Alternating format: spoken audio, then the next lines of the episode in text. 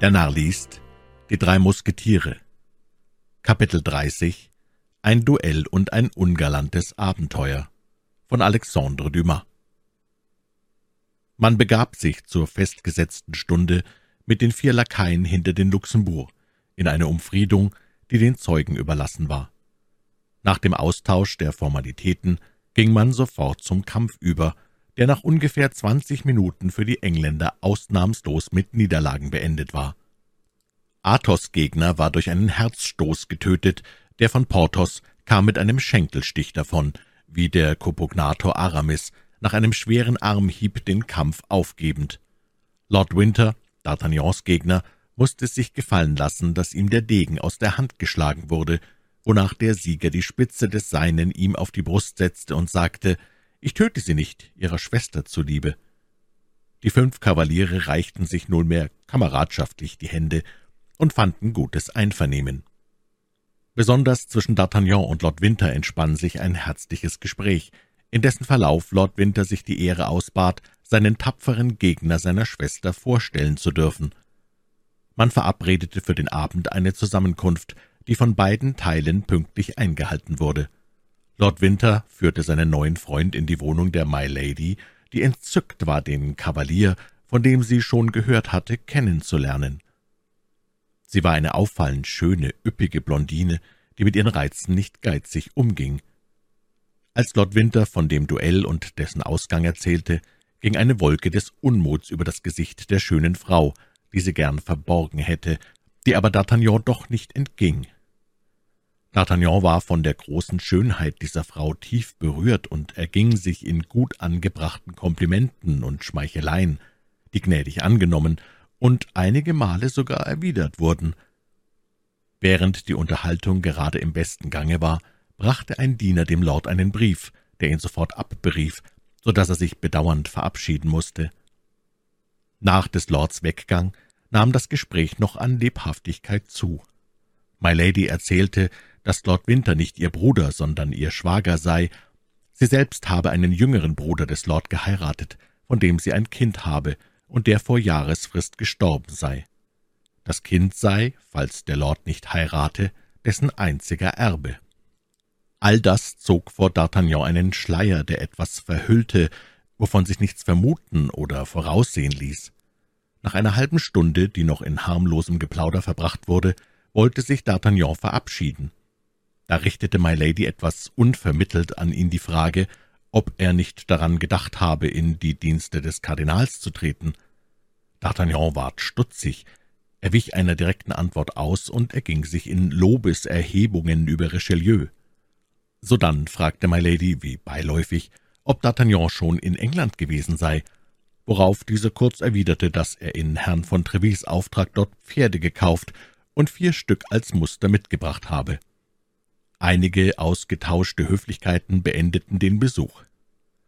Auf der Treppe begegnete D'Artagnan der hübschen Zofe der My Lady, die auf den Namen Catty hörte und an dem schmucken Kavalier offensichtlich sehr viel Gefallen fand.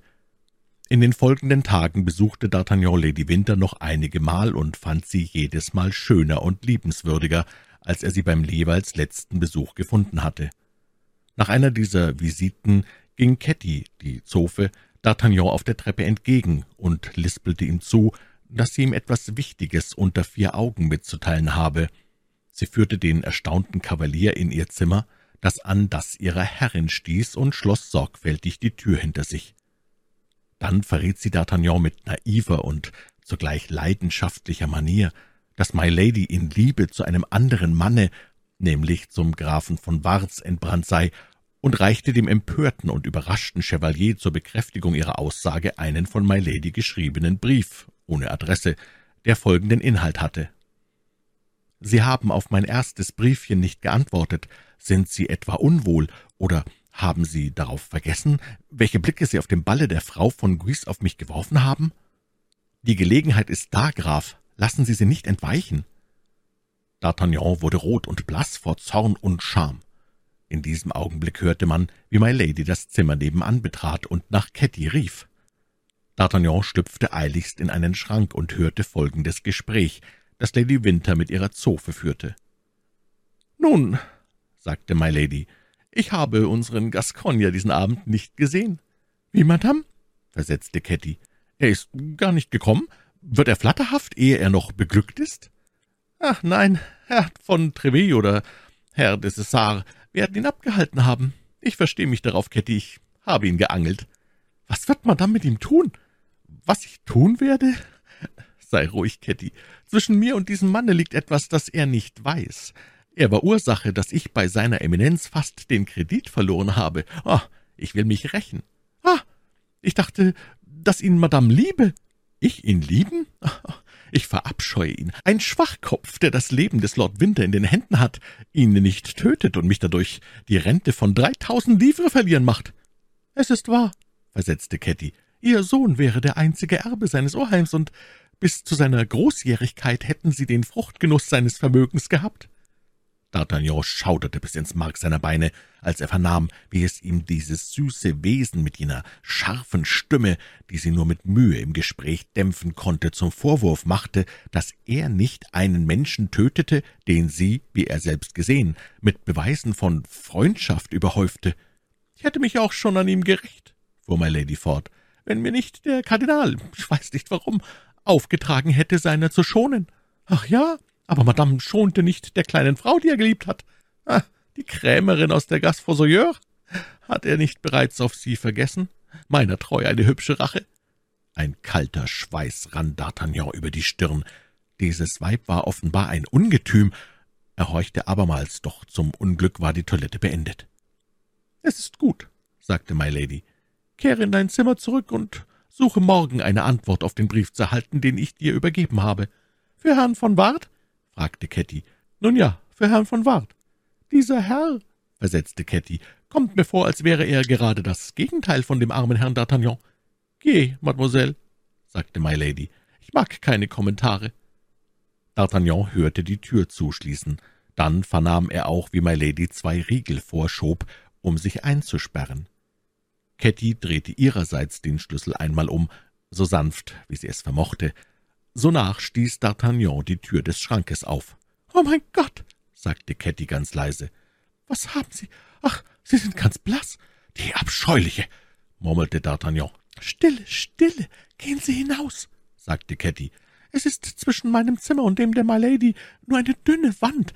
Man hört in dem einen, was in dem anderen gesprochen wird.« »Ganz wohl, aber ich will nicht eher gehen, als bis du mir sagst, was aus Madame Bonacieux geworden ist.« Das arme Mädchen schwor es D'Artagnan auf das Kruzifix, dass sie es nicht bestimmt wisse, denn ihre Herrin lasse ihre Geheimnisse nur bis zur Hälfte durchblicken.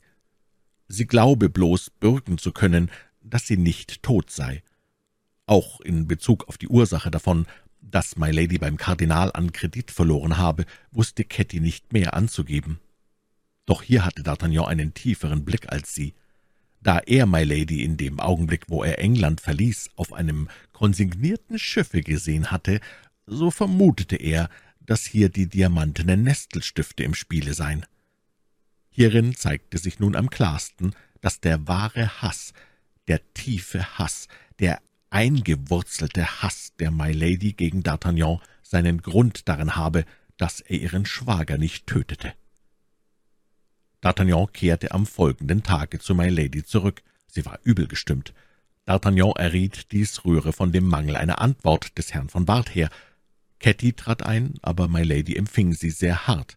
Ein Blick auf D'Artagnan wollte sagen, »Sie sehen, was ich ihretwegen leide.« Aber gegen Ende des Abends sänftigte sich die schöne Löwin. Sie hörte lächelnd die süßen Worte D'Artagnans und reichte ihm sogar die Hand zum Kuss. Als D'Artagnan fortging, wusste er nicht mehr, was er denken sollte. Da er aber als Gascogner nicht so leicht aus der Fassung zu bringen war, so entwarf er in seinem Geist ein Plänchen. Er traf Ketty an der Tür und ging mit ihr, wie am Vortag, hinauf, um Neuigkeiten zu vernehmen. Ketty wurde heftig ausgezankt, man beschuldigte sie der Fahrlässigkeit. My Lady konnte sich das Stillschweigen des Grafen von Ward nicht erklären und befahl ihr, dass sie um neun Uhr früh in ihr Schlafzimmer komme und ihre Aufträge einhole. D'Artagnan ließ sich von Ketty versprechen, dass sie am folgenden Tage zu ihm komme, damit sie ihm sage, worin diese Aufträge bestanden haben. Das arme Kind versprach, was D'Artagnan verlangte, sie war töricht. Um elf Uhr sah er Ketty kommen. Sie trug ein neues Briefchen von My Lady in der Hand. Diesmal suchte es ihm das arme Mädchen gar nicht streitig zu machen, sondern überließ es ihm. Sie gehörte ja dem schönen Krieger mit Leib und Seele. D'Artagnan öffnete das zweite Briefchen, das gleichfalls weder Adresse noch Unterschrift hatte, und las wie folgt. »Das ist das dritte Briefchen, worin ich Ihnen schreibe, dass ich Sie liebe. Hüten Sie sich, dass ich Ihnen nicht zum vierten Mal schreibe, um Ihnen zu sagen, dass ich Sie hasse.« D'Artagnan wurde während des Lesens abwechselnd blass und rot. »Oh, Sie lieben sie noch immer«, seufzte Ketty, die ihre Augen von dem Antlitz des jungen Mannes nicht einen Augenblick lang weggewendet hatte. »Nein, Ketty, du irrst. Ich liebe sie nicht mehr, doch will ich mich für ihre Verachtung rächen.« Ketty seufzte. D'Artagnan ergriff eine Feder und schrieb, »Madame, ich habe bisher daran gezweifelt, ob Ihre zwei ersten Briefchen an mich gerichtet waren. So sehr habe ich mich einer solchen Ehre für unwürdig gehalten. Aber heute muss ich wohl an das Übermaß Ihrer Güte glauben, weil es mir nicht bloß Ihr Schreiben, sondern auch Ihre Zofe bekräftigt, dass ich so glücklich bin, von Ihnen geliebt zu werden. Ich will Sie diesen Abend um elf Uhr bitten, mir zu vergeben. Jetzt noch einen Tag zu zögern, hieße eine neue Beleidigung zuzufügen. Derjenige, den Sie zum glücklichsten auf Erden machen. Dieses Briefchen war eben keine Fälschung, denn D'Artagnan unterfertigte es nicht, doch war es eine Unzartheit, ja, sogar von dem Gesichtspunkt unserer gegenwärtigen Sitten eine Art Schimpf, man enthielt sich damals aber weniger, als es heutzutage geschieht. D'Artagnans Plan war sehr einfach. Er gelangte durch Cattys Zimmer in das ihrer Gebieterin. Er beschämte die Ungetreue, er drohte, sie durch einen öffentlichen Lärm bloßstellen zu wollen, und erfuhr von ihr mittels des Schreckens alles das, was er über Konstanzes Schicksal zu wissen wünschte. Vielleicht hatte das sogar die Freiheit der hübschen Krämerin zur Folge. »Da«, versetzte der junge Mann und reichte Ketty das Briefchen zugesiegelt, »bringe diesen Brief, my Lady. Es ist die Antwort des Herrn von Bart.« Die arme Ketty wurde blass wie der Tod. Sie ahnte den Inhalt des Briefes. »Höre, liebes Kind«, sprach D'Artagnan zu ihr, »du begreifst wohl, dass dies auf die eine oder andere Weise endigen muss. My Lady kann erfahren, dass du das erste Briefchen meinem Bedienten zugestellt hast, statt es dem Bedienten des Grafen zu übergeben, und dass ich die anderen erbrach, die Herrn von Barts erbrechen sollte. Sodann wird dich My Lady fortjagen, und du weißt, sie ist nicht die Frau, die es bei dieser Rache bewenden lässt. »Ach«, seufzte Ketty, »warum habe ich mich alledem ausgesetzt?« »Meinetwillen, das weiß ich wohl, Allerschönste«, versetzte der junge Mann, »und ich bin dir im hohen Grade dafür dankbar, das schwöre ich.« »Was enthält aber Ihr Brief?« »My Lady wird es dir sagen.« »Sie lieben mich nicht«, stammelte Ketty, »und ich bin höchst unglücklich.« Ketty vergoß viele Tränen, ehe sie sich entschloss, diesen Brief der My Lady zuzustellen. Endlich entschloss sie sich aber doch aus Hingebung für den jungen Musketier, und das war alles, was jetzt D'Artagnan verlangte.